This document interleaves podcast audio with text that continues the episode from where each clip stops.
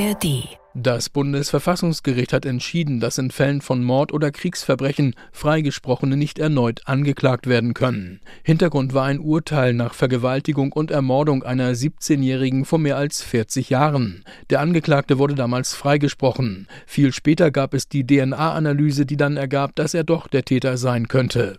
Die Richterinnen und Richter in Karlsruhe haben mit ihrer Entscheidung eine umstrittene Reform gekippt, die 2021 beschlossen worden war. Dadurch konnten konnten solche Strafprozesse wieder aufgenommen werden.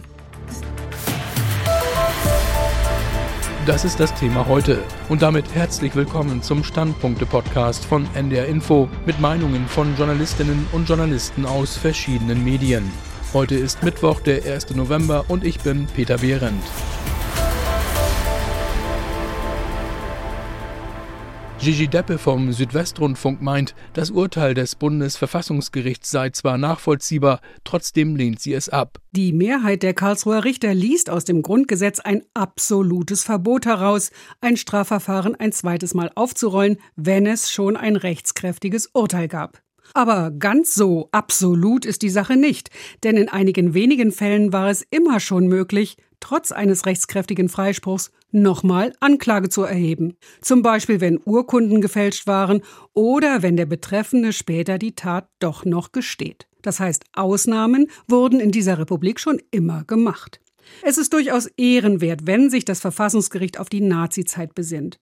Immer wieder hätten damals unschuldige Menschen befürchten müssen, dass ihre Strafverfahren erneut aufgerollt werden und ständig in Unsicherheit gelebt.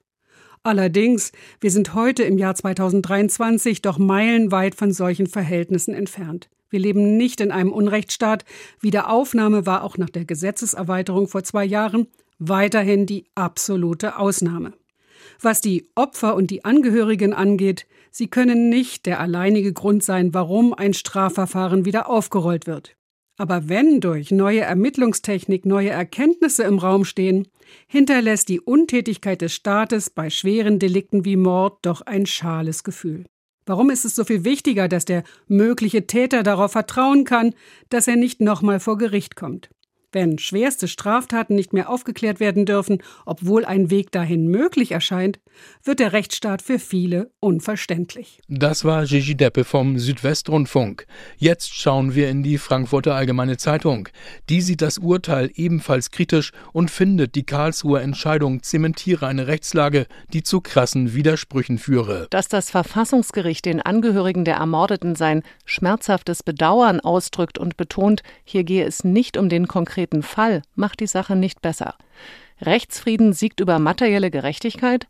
Es dient auch dem Rechtsfrieden nicht, wenn mutmaßliche Schwerstverbrecher ungeachtet neuer stichhaltiger Beweise unbehelligt bleiben. Anders denkt Gudula Geuter vom Deutschlandfunk über die Entscheidung. Sie ist der Meinung, das Urteil stärke den Rechtsstaat. Vor allem aber hat die Mehrheit der Richter recht, die sagt, überspitzt formuliert, Wer anfängt, auf das unbefriedigende Ergebnis des Strafverfahrens abzustellen, der kann sich die Regeln für das Verfahren sparen. Wahrheit und Gerechtigkeit sind hehre Ziele. Im Strafverfahren sind sie nicht immer zu erreichen. Das wissen auch die Verfassungsrichter, und zwar alle acht. Deshalb sind sie sich auch völlig einig darin, dass die Gesetzesänderung im konkreten Fall ohnehin keine Wirkung entfalten konnte, weil sie gegen das Verbot rückwirkender Strafgesetze verstößt. So schwer das sein mag, es ist völlig klar, Grundsätze fallen nicht, weil das Ergebnis im konkreten Fall schwer zu ertragen ist. Das war Gudula Geuter vom Deutschlandfunk. Die Hannoversche Allgemeine Zeitung bezeichnet das Urteil des Bundesverfassungsgerichts als wohldurchdacht. Wer Mehrfachprozesse auf juristisch saubere Art zulassen will, müsste die Verfassung ändern. Aber würden dafür jemals die nötigen Zweidrittelmehrheiten in Bundestag und Bundesrat zusammenkommen? Bei aller Aufregung über eine mögliche, vielleicht sogar schreiende Ungerechtigkeit im Einzelfall gibt es ein Interesse aller an der generellen Verlässlichkeit und Effizienz des Rechtsstaats. Dazu gehört das Prinzip, dass ein Freispruch ein Freispruch ist. Die Mühlen der Justiz mahnen langsam zum Leidwesen vieler Betroffener. Noch schlimmer wird es, wenn die Mühlen unendlich mahlen, weil sie durch immer neue Zeugenaussagen oder Beweismittel theoretisch immer wieder neu in Gang gesetzt werden können. Der Grundgesetzgeber hat dies alles bereits durchdacht und entschieden. Auch die Allgemeine Zeitung aus Mainz begrüßt die Entscheidung aus Karlsruhe als richtig und wichtig. Man kann es so formulieren, der Rechtsstaat hat seine Chance, den Täter vor Gericht der Tat zu überführen. Eine zweite bekommt er nicht. Muss das so sein? Ja. Dürfte der Rechtsstaat es erneut versuchen, würde das in letzter Konsequenz der Willkür Tür und Tor öffnen. Es könnte so lange angeklagt werden, bis eine Verurteilung zustande kommt. Und damit enden die NDR Info Standpunkte für heute. Morgen gibt es eine neue Ausgabe mit Meinungen aus verschiedenen Medien. Ihr könnt den Podcast auch gerne abonnieren, zum Beispiel in der ARD Audiothek. Habt noch einen schönen Tag. Bis bald, sagt Peter Behrendt. Ein Podcast von NDR Info.